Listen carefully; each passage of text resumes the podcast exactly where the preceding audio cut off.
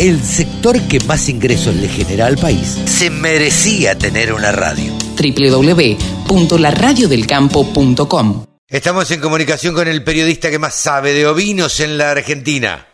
No será mucho, almirante. Eh, faltaba más, coronel. Dijo uno, eh, estamos con Javier Lauría. Javier Lauría, saben ustedes, que está con el grupo Guarino y es uno de los periodistas más consultados en el tema ovinos. Eh, se ha especializado, sabe de ovinos, estudia y viaja. Estuvo en Brasil y de Brasil se va directo a la Patagonia. Hola Javi, ¿cómo te va? Buen día. Qué placer saludarte, Carlitos. Sí, efectivamente acá estamos en, en Patagonia. No será mucho. No será mucho.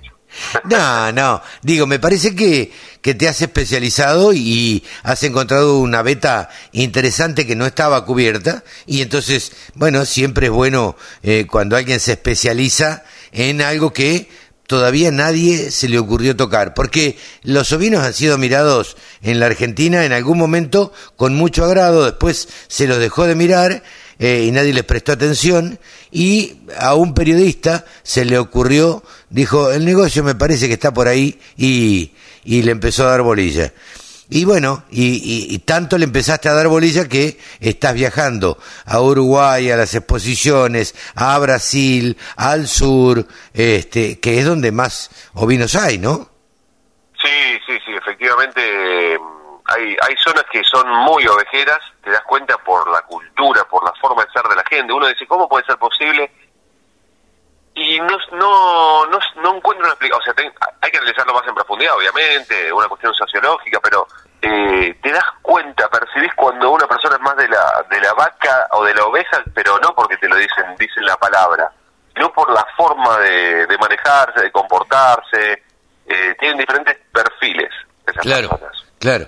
Eh, sí, se nota. Pero bueno, eh, estuviste en Brasil. ¿Por dónde anduviste y qué fuiste a ver? Estuvimos con Pablito Carezano. Pablo viene cubriendo los ovinos, pero con otro perfil. Y lo mío, a mí me gusta mucho la parte técnica de Claro. comprender, porque él, bueno, desde Patagonia hacia arriba tenía, bueno, desde, el- desde Río Grande, Tierra del Fuego, para visitar y demás. Y hicimos un buen equipo porque él tiene una visión más desde la imagen, principalmente, y lo mío es más desde lo periodístico, desde la pregunta profunda. Así Claro. que, mm, habiendo estado el año pasado en Estéreo, en Expo Inter, eso es en Porto Alegre, este año fuimos a la, a la rural más importante del sur de Brasil. Eh, Brasil tiene una característica, tiene varias características muy interesantes. Una es que no, desde muchos puntos de vista, por tamaño y demás, más que un país es un continente, primero. Sí, sí, sí. Este, segundo, nosotros fuimos a Río Grande do Sul. Río Grande do Sul eh, hace muchos años que quiere eh, independizarse Claro. y tiene todas las posibilidades de poder hacerlo porque tiene eh, tiene muchísima riqueza, eh, es gigante Río Grande do Sul, es muy muy grande, entonces podría tranquilamente, pero de la misma forma en que España no, o se logró que Cataluña no se independizara, eh, están haciendo todo lo posible para que Río Grande do Sul no se independice de Brasil. No, Ahí, claro. muy particular es que ves la misma cantidad de banderas de Brasil que de Río Grande. No, no es todas banderas de Brasil como uno imagina que ves en cualquier otro lado. No, ahí es muy distinto. Claro. Y la cultura de la gente, eh, específicamente en Valle, que es zona fronteriza, la cultura de la gente primero habla mucho portuñol, Claro. eh, tiene una tiene una visión uruguaya brasileña eh, mucho más eh, amplia y una gran cantidad tienen campos en ambos lugares, o sea, tanto en Brasil Claro. como en Uruguay. Como en Uruguay. Sí, sí. Eh, porque están ahí, o sea, están alejados de, Argen- de Argentina, están a 400 kilómetros, Valle, aproximadamente. Eh, claro, no es pero- tanto tampoco. Claro, no es tanto, pero están a Valle está en la frontera prácticamente con, con Uruguay, altura Melo, pero Melo es- son como 200 kilómetros para abajo, 150 para abajo, eh, pero la verdad que es una cultura muy distinta en esa zona y la exposición de Valle eh, lo que tiene es que tiene mucho Corriel, mucho Texel y después va completando con el resto, con Merino, con Ideal, con Dorper, con Ile-de-France, Paul Dorset, ¿Hay, ¿Hay Eh, ganadería bovina también ahí? Ganadería bovina, sí, sí, sí. Ah. Hay, eh, pero no en esa exposición.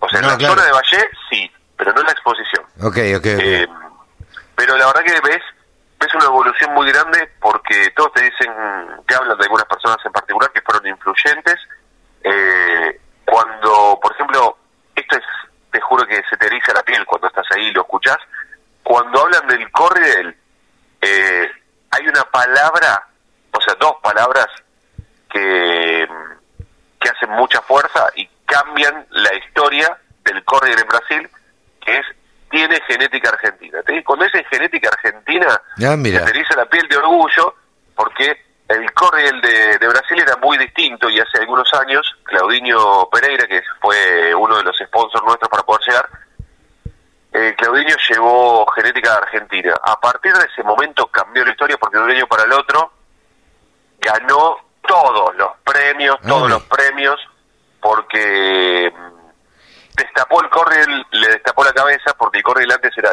muy tapado la cabeza los ojos, Claro. y mm, le cambió, o, o se le cambió la estructura al animal, le, le cambió la, la, la forma al animal, o sea, modificó el, el fenotipo corriel en Brasil, eh, y ahora se nota, ya ves, y la mitad de los corriel que se presentan en la exposición, o son hijos de argentinos o nietos de argentinos. Claro. Así. Y, y en Así. definitiva son todos de Claudinho. Y la gran mayoría, después se fueron sumando otro que se llama Bola Fittipaldi, que va a ser jurado en Río Gallegos. Eh, se sumó Joaquín Suárez, que fue jurado en Río Gallegos el, el año pasado. Eh, perdón, fue secretario de Bola Fittipaldi. Son personas, personas muy reconocidas y que viajan mucho a Argentina y hasta se asocian para comprar animales entre tres o cuatro. Entonces, eh, todos van teniendo genética y van renovando y sus animales marcan una diferencia. Y también, también, mira qué loco, eh, en la pista de remate, cuando, cuando fue el momento de Hampshire, también hicieron mención, porque el Hampshire argentino es el tercero más buscado del mundo, y en Brasil cuando lo llevaron marcaron una diferencia. Ah, mira. Animales más grandes, más largos, más profundos, más profundos, me refiero que son más largos de, de costilla y eh, tienen una caja torácica mucho más grande. Entonces Sí, sí. eso le da mayor despliegue de carne. Entonces cuando fue Hampshire también dijeron, este tiene sangre argentina y marcó una diferencia tremenda. Parece mentira, ¿no? Nos peleamos tanto con el fútbol y sin embargo eh, en, la, en el tema ovinos nos llevamos muy pero muy bien. Sí, sí, la verdad que en eso, en eso sí, porque no hay, yo percibí algo que me, me viene llamando mucho la atención. Vos te alejás un cachito, te alejás un cachito de Buenos Aires y ya no hay fronteras. No, O sea, claro, totalmente. eh, estábamos en Brasil, escuchamos una, o sea, escuchamos Radio Nacional en, en el estudio del auto, Claro. o sea, Radio Nacional de Argentina, por una filial en Paso de los Libres. Nos llamó mucho la atención todo eso y no hay frontera, hay regiones Sí, claro. directamente. Sí, sí, sí. O sea, Hay lugares donde se hay mezclan. por ahí. Sí, hay lugares donde se mezcla Uruguay con Argentina, o eh, Uruguay con Brasil. eh, es todo muy, eh, es todo muy distinto a lo que estamos acostumbrados a vivir acá en la capital federal o en los grandes centros urbanos, ¿no? Exactamente, lo definiste a la perfección, Carlitos, como siempre. Eh, la verdad que ahí cuando ya no te ponen frontera, te, preguntan- te- o sea, te escuchan hablar, a nosotros nos escuchaban y no es que nos decían argentino, porque el uruguayo suena muy parecido, lógicamente. Entonces Sí, teníamos sí. que, o sea, nos preguntaban de Uruguay, o sea, querían saber porque no nos veían con el mate colgando. Claro. Entonces ahí sí, o sea, ahí esa es la única diferencia. Y el, y el brasileño también lleva el mate, va manejando y tiene el mate abajo del brazo izquierdo. O sea, mete los cambios todo con el derecho, medio que te asusta. Claro. Pero mm, yo le pregunté, bueno, le digo, ¿no soltás el mate ni para manejar? Me dijo, no, ¿qué voy a soltarlo? En portugués, no te lo voy a reproducir porque no me sale. Pero me dijo, no, no, no lo suelto ni, ni para dormir. Claro. muy Sí. lindo, pero muy bien desarrollada la galería en, en Valle. Realmente una experiencia muy buena. Te lo estoy diciendo desde Comodoro Rivadavia, Chubut, que estamos ahora, estamos en bien urbano y en un rato nos vamos a la rural. Por eso, contame qué estás viviendo rápidamente. Nos queda un minuto. Sí. Bueno, la Expo Comodoro es eh, una de las más importantes de Patagonia, después viene Río Gallegos en cuanto a, a la- a las fechas, y acá hay mucho merino, mucho merino, viene con, con un recorrido que después se van estos merinos a la exposición de Esquel, perdón, la de Treleu, y ahí se juega algo más. Pero acá se, se da un premio muy importante al mejor merino. Merino es lana fina y, y hay muchos cambios, hay una mentalidad muy distinta. Está un amigo de la casa, Douglas Cortela, que ahora lo vamos a saludar en un rato cuando lo veamos, que es uruguayo, nos recibió cuando estuvimos por allá, en Ah, mira. a mitad de año, y Douglas es la segunda vez que viene a, a jugar acá, a jurar, perdón, a, a Comodoro. Mira. Eh, él hace merino australiano y tiene un merino de un nivel superlativo en Uruguay, y sabe muchísimo. Él y familia. El año pasado juró con su mujer, con Lilian, y este año jura con Nico, con su hijo, Nico Cortela. Mira qué grande. Bueno, eh, esperamos el sábado que viene eh, contarte, que nos cuentes cómo, cómo terminó toda, toda esta exposición y bueno, y seguir charlando sobre, sobre ovino, Javi. Dalo por hecho, así será. Te mando un abrazo grande y nos estamos viendo el sábado que viene. Javier Lauría, Javier Lauría ha pasado por los micrófonos de la Radio del Campo, el periodista que más sabe de ovinos en la Argentina. 24 horas con contenidos del agro. Llegó la radio del campo.